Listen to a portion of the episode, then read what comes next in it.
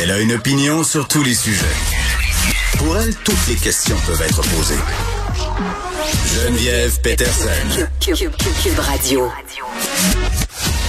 Salut tout le monde, bienvenue à l'émission. Beaucoup de sujets aujourd'hui. Hier, euh, revenait entre autres sur la condamnation de Michel Venn qui a été condamné à six mois de détention pour avoir agressé sexuellement l'autrice documentariste euh, Léa Clermont-Dion. Elle sera à l'émission aujourd'hui, Léa Clermont-Dion, euh, pour euh, parler de cette condamnation-là. On rappelle là, quand même que Michelle Venn l'a agressée alors qu'elle était mineure. Elle avait 17 ans au moment des faits. Un homme en qui, et je la cite là, dans sa série documentaire, t'as juste à porter plainte, un homme qu'elle admirait, un homme en qui elle avait confiance, un homme qu'elle voyait un peu comme un père.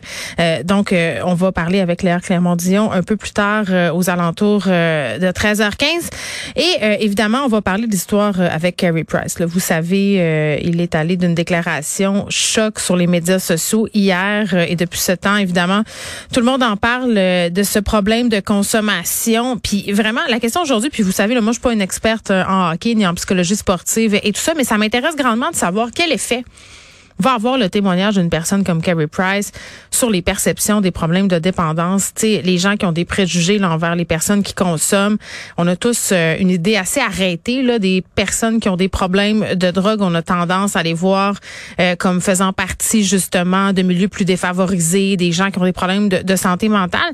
Puis je, la sortie de Carrie Price, bien que ça soit finalement triste pour lui, là, parce que évidemment se sortir de ces problèmes-là, c'est difficile d'en parler aussi publiquement. Euh, ça devait vraiment pas être facile. Je pense aussi à sa famille euh, qui doit composer avec cette déclaration-là aujourd'hui, euh, qui fait beaucoup de vagues. Mais, mais c'est le fun parce qu'il y a quand même une grande solidarité autour de cette question-là. Mais, mais moi, je pense que ça va avoir vraiment du J'en suis intimement convaincue là, que ça aura du positif, euh, que cette sortie-là de, de Carrie Price sur la vie des personnes qui ont des problèmes de consommation, ne serait-ce que sur leur entourage. Sais, sur les billets parfois qu'on a, si on a un ami qui consomme, si on a des gens dans notre famille qui ont des problèmes de consommation, souvent, bon, les proches sont écœurés, savent plus quoi euh, sont, sont ont tendance aussi à, à les stigmatiser. Euh, puis on fait ça aussi dans, dans la société.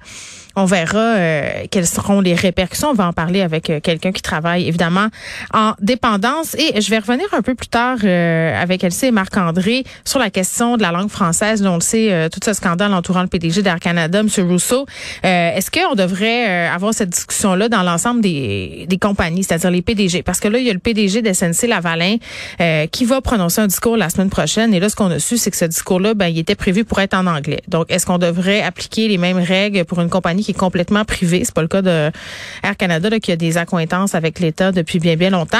Euh, mais est-ce que ça serait une possibilité qu'on se sensibilise? Parce que je pense que ça nous a permis euh, de se réveiller un peu collectivement là, cette histoire-là avec Monsieur Rousseau, d'entendre quelqu'un dire que c'était possible de vivre à Montréal 14 ans sans parler français. Euh, c'est le cas aussi du PDG de SNC Lavalin qui habite le Québec quand même depuis quelques années. Puis moi, je suis pas en train de dire qu'il faut pas engager de PDG qui est une langue anglophone. C'est pas ça que je suis en train de dire la, compétence doit primer, mais est-ce que ça pourrait être dans les cartons, par exemple, euh, que si on embauche une personne qui ne parle seulement qu'anglais, ben cette personne-là doit s'engager à prendre des cours de français, à s'intéresser à la culture. Euh, à, vous comprenez ce que je veux dire là? 14 ans à Montréal sans parler français. Euh, donc voilà, on se penchera sur cette question-là et on aura un peu plus tard la sénatrice Michelle Audette qui sera la récipiendaire d'une médaille de la ce soir. C'est une, une médaille octroyée par la Fondation des YMCA euh, du Québec. Je vous rappelle Michelle Audette qui euh, a été nommée sénatrice euh, en juillet dernier. On y parlera aux, alentours de 14h45. Puis sujet plus léger parce que je sais, j'ai plein de questions là-dessus pour vrai. Les lampes lumineuses. parce que euh, le mois de novembre, puis on, en a parlé à l'émission, c'est pour ça que les gens euh, faisaient des commentaires là-dessus. Le mois de novembre est reconnu comme étant l'espèce de pire mois de l'année, le, mois où on veut tout se tirer en bas d'un pont, on déprime, la luminosité décroît, le changement d'heure est là. Et bien des gens me disaient, oui, mais achète-toi une lampe lumineuse. Une lampe lumineuse, là, c'est miraculeux. Moi, j'ai toujours ri un peu de ça.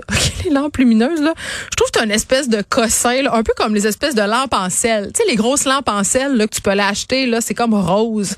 Ça a l'air un peu ésotérique. Euh, Gabriel Caron va m'en parler un peu plus tard à l'émission parce que les, lampes lumineuses, quand même, euh, bon, il y a plusieurs études qui démontrent que ça a une réelle efficacité. Euh, est-ce que c'est la même chose, par exemple, que si je vais marcher une heure au soleil euh, chaque jour? Je sais pas, mais, mais ça me fait rire parce que vraiment des gens m'ont envoyé des courriels là-dessus. Et bon, je terminerai en parlant de courriels, en soulignant le nombre absolument afférent et euh, effarant pardon euh, phénoménalement élevé de courriels que je reçois par rapport à ma sortie sur les spas. Hein. on, on, a abordé cette question-là à l'émission cette semaine. Là Lucie Laurier s'est emparée de l'affaire tu sais parce qu'elle a trouvé ça don épouvantable. Puis c'est assez capoté là. Elle a répondu euh, à, un de mes tweets en disant ah mon dieu la, pandémie là ça y est les femmes sont asservies là on le voit et là évidemment ça fait boule de neige ma boîte courriel est remplie de menaces, c'est rempli d'insultes, euh, euh, d'allusions au nazisme aussi, euh, parce que les gens, là, là la grosse affaire à mode en ce moment, c'est de parler de ségrégation. Donc là, ça aurait l'air que je fais de la ségrégation entre les gens qui sont pas vaccinés et les gens qui sont vaccinés. ben, en tout cas, continuez à m'envoyer vos courriels. C'est quand même assez divertissant. Et pour les menaces, ben, ça s'en va direct à la police, juste que vous le sachiez.